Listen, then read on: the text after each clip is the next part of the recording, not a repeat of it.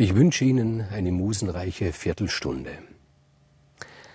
Danaos ist aus seiner Heimat Libyen geflohen, zusammen mit seinen 50 Töchtern. Er ist durch Ägypten geflohen, durch, über Kleinasien, bis nach Griechenland, bis auf den Peloponnes, bis in die Argolis, durch die der Fluss Inachos fließt. Er ist geflohen vor seinem Bruder Ägyptos. Und nach vielen, vielen Jahren, als er zusammen mit seinen Töchtern angekommen ist in, in der Argolis, da haben sie sich niedergelassen neben dem Fluss, haben ein neues Leben dort begonnen. Die Töchter haben Männer gefunden, sie haben Kinder bekommen. Aber Danaos war nach wie vor misstrauisch. Er sagte zu seinen Töchtern, wir müssen Wache halten, jede Nacht. Ich kenne meinen Bruder, ich kenne den Hass meines Bruders. Ich kenne den Hass meines Bruders, weil ich meinen eigenen Hass kenne. Und er wird eines Tages kommen und er wird unser Leben zerstören wollen. Deshalb müssen wir Wache halten. Ja, die ersten paar Jahre wurde das eingehalten etliche Jahre lang. Jede Nacht hat eine andere Tochter Wache gestanden, Ausschau gehalten. Man sieht ja dort sehr, sehr weit, ob Schiffe kommen, ob Ägyptos kommt mit seinen 50 Söhnen. Aber es war nie etwas zu sehen. Dann wurden die Töchter allmählich äh, etwas schlampig im Wache stehen, um es so auszudrücken. Sie haben sich ein Bett hingestellt, haben geschlafen. Dort manchmal sind sie gar nicht mehr gekommen. Sie haben sich untereinander geeinigt, haben gesagt, wenn wir einmal in der Woche Wache schieben, wird der Vater auch zufrieden sein. In Wirklichkeit haben sie es für einen Spleen des alten Vaters gehalten, der immer noch, immer noch Angst hat vor seinem Bruder Ägyptos. Nur die älteste Tochter des Danaos, Hypermnestra, die hat diesen Auftrag sehr ernst genommen. Sie war keine junge Frau mehr. Und sie hat als Offizierin ihres Vaters, als Offizier des Vaters, darauf verzichtet zu heiraten. Hatte nie einen Mann gehabt. Ein Leben für die Sorge des Vaters. Und als ihre Schwestern schon längst nicht mehr Wache standen, hat sie halt eben jede Nacht Wache gestanden, hat am Tag geschlafen und der Nacht gewacht. Und da kam eben eines Tages ein Mann zu ihr und er sagte, ich sehe, du leidest vielleicht unter derselben Krankheit wie ich, unter der Schlaflosigkeit. Er war ein sehr freundlicher Mann. Nein, sagt sie, ich habe eine Mission zu erfüllen. Was für eine Mission, fragt er. Sie sagt, ich darf darüber nicht sprechen. Der nächsten Nacht ist er wieder da. Eine Freundschaft entwickelt sich bis sie beim Nester eines Tages merkt, es ist mehr als eine Freundschaft. Sie hat sich in diesen Mann verliebt, der so unaufdringlich ist, der ihr von seinem Leben erzählt. Und dann beginnt sie von ihrem Leben zu erzählen. Er erzählt ihm die ganze Geschichte, dass sie geflohen sind aus Nordafrika, vom Hass ihres Onkels und ihres Vaters. Und dieser Mann, der heißt Lynkeus, er sagt zu ihr eines Tages, Hypamnestra, willst du meine Frau werden? Und sie sagt, ja, das will ich. Und er sagt, aber dann verlassen wir das Land. Ich möchte nicht mit dir hier leben in diese Umgebung von Hass und Angst. Wir sind beide nicht mehr jung. Verlassen wir das Land und ziehen irgendwo hin, wo wir allein für uns sind und wo du neu beginnen kannst. Und sie sagt, sie wird sich das überlegen. Und sie spricht mit ihren Schwestern darüber. Sie sagt, ich habe jemanden kennengelernt und die Schwestern freuen sich. Die Schwestern haben inzwischen erwachsene Kinder, manche haben auch schon schon Enkel. Sie sagen, es ist was, etwas Wunderbares, es ist ein, ein Wunder geschehen. Unsere Schwester Hypermnestra hat einen Mann und sie sagen zu ihr, wenn du nicht hier bleiben willst, dann zieh fort, geh mit ihm fort. Es besteht keine Gefahr.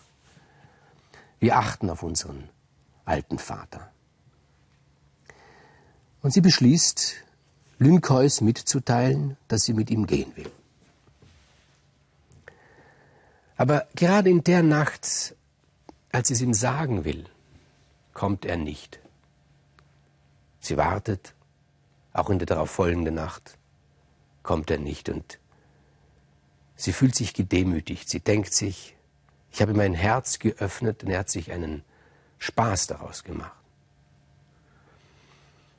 Und sie kehrt zurück zu ihrer Aufgabe. Verbittert diesmal. Wache halten.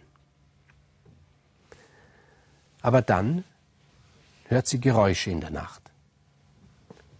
Und sie sieht, es nähert sich ein Heer.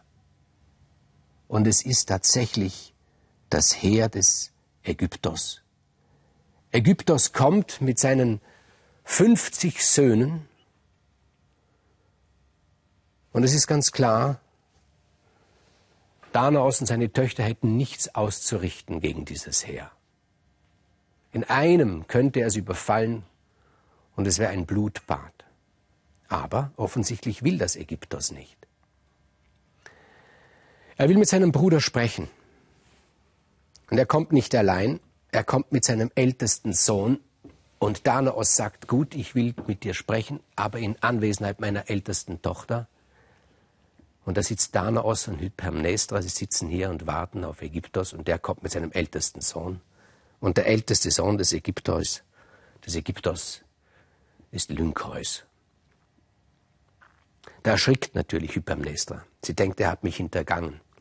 Aber Ägyptos sagt es dann ganz offen. Er sagt, ich wollte euch überfallen. Ich wollte euch alle töten. wollte dich töten, deine Töchter, deine Schwiegersöhne, deine Enkel. Ihr habt es zu verdanken hier meinem Sohn Lynkeus, dem Ältesten.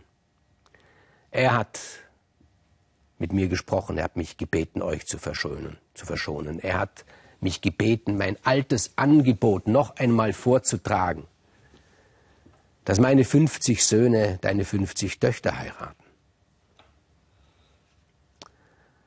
Da sagt Arnaus, das wird nicht gehen. Meine Töchter sind verheiratet.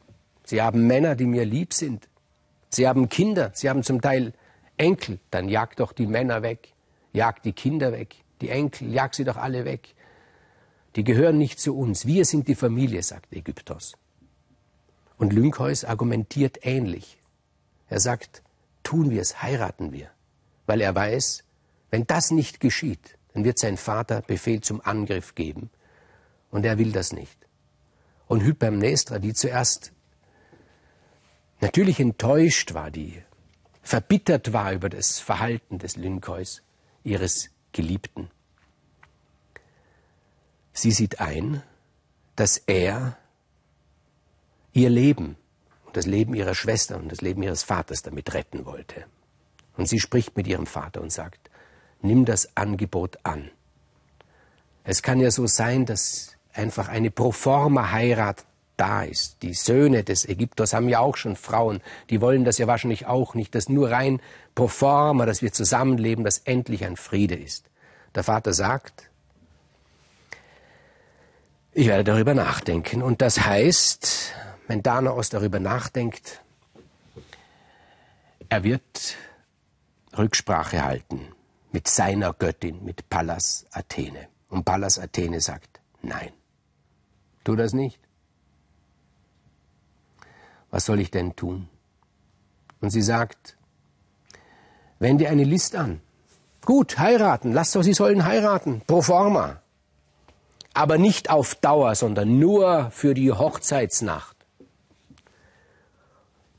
Gib ihnen schöne Haarnadeln als Hochzeitsgeschenk mit deinen Töchtern. Und in der Hochzeitsnacht sollen sie diese Haarnadeln ins Herz ihrer Bräutigame stechen. So wird es ausgemacht.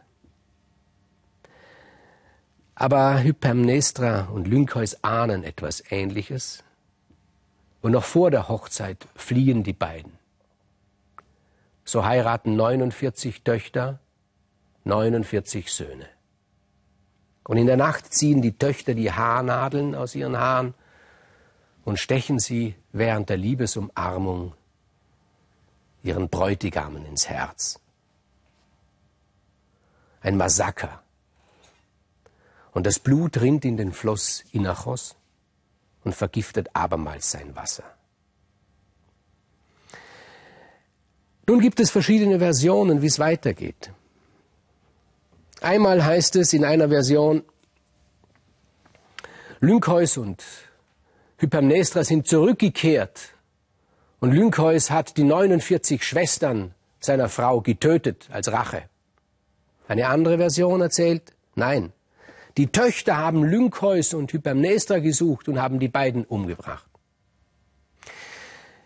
Ich sage Ihnen ehrlich, ich neige zu einer dritten Auffassung, und die lautet, Lynkeus und Hypermnestra sind weit, weit, weit, weit weggezogen, haben ihre Vergangenheit vergessen und haben ein neues Leben begonnen. Dazu neige ich, obwohl ich muss auch zugeben, ich diese Version nun selber erfunden habe. Aber irgendwann muss mit diesem Gemetzel wohl Schluss sein. Es wird uns berichtet, dass die Danaiden, die Töchter des Danaos, nach ihrem Tod für diese grauenhafte Tat bestraft worden sind. Das kommt ja ganz selten vor in der Mythologie, dass nach dem Tod eine Strafe folgt. Normalerweise ist der Hades Strafe genug. Was heißt Strafe? Dort erlöschen die Seelen so allmählich, werden so von dunkelgrau zu hellgrau, bis sie sich so in einem weißen Rauschen auflösen. Aber für ganz besondere Bösewichter ist der Tartaros vorgesehen. Der ist unter der Hölle. Einige haben wir schon kennengelernt, sehr prominente, zum Beispiel Sisyphos. Sisyphos, der den Tod überlistet hat, zweimal überlistet hat, er muss dort unten, das weiß nun wirklich jeder, einen Stein auf einen Berg rollen. Und wenn er oben ist, kann er ihn nicht halten und er rollt auf der anderen Seite wieder runter, der Stein, und er muss ihn wieder hinaufschieben. Und wieder passiert das auf Ewigkeit. Ein anderer Prominenter ist Tantalos, der steht bis zu den Knien im Wasser, hat Durst, wenn er sich bückt, weicht das Wasser zurück. Er hat Hunger, über ihm hängen die schönsten Früchte, wenn er sich streckt, weichen die Früchte zurück. Ein anderer ist Ixion, der sich an die Göttermutter Hera herangemacht hat. Er ist auf ein brennendes Rad gebunden. Und dann eben die Danaiden, die Töchter des Danaos. Für sie ist eine besonders perfide Strafe ausgedacht. Sie müssen Wasser holen, nichts anderes. Aber sie müssen das Wasser in Weidenkörben tragen. Sie schöpfen die Weidenkörbe voll Wasser und tragen sie von einem Punkt zum anderen. Wenn sie angekommen sind, ist das Wasser aus den Weidenkörben herausgeflossen und sie müssen zurück, müssen neues Wasser holen. Das haben sich die Griechen ausgedacht, dass die schlimmste, die aller, aller schlimmste Strafe, die es gibt, die Sinnlosigkeit ist. Und das heißt, die Danaiden hätten gerne, hätten gerne mit dem Schmerz des Ixion getauscht, der da auf dieses glühende, brennende Rad geflochten ist, wenn ihnen diese Sinnlosigkeit genommen worden wäre.